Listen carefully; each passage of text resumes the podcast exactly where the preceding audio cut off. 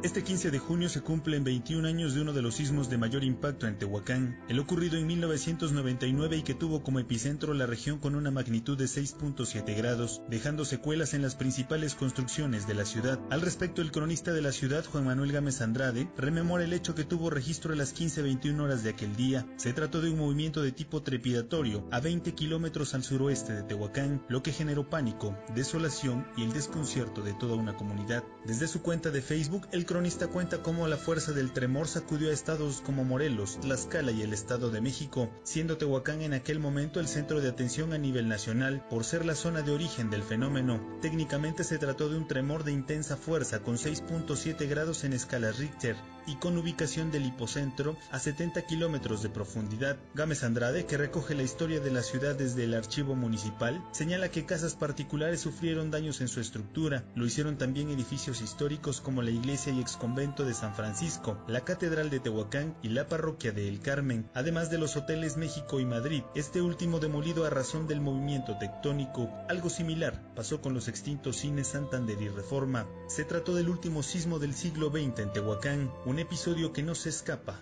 a la memoria de miles de tehuacaneros. Para Mega Noticias, Hugo de la Cruz Sánchez.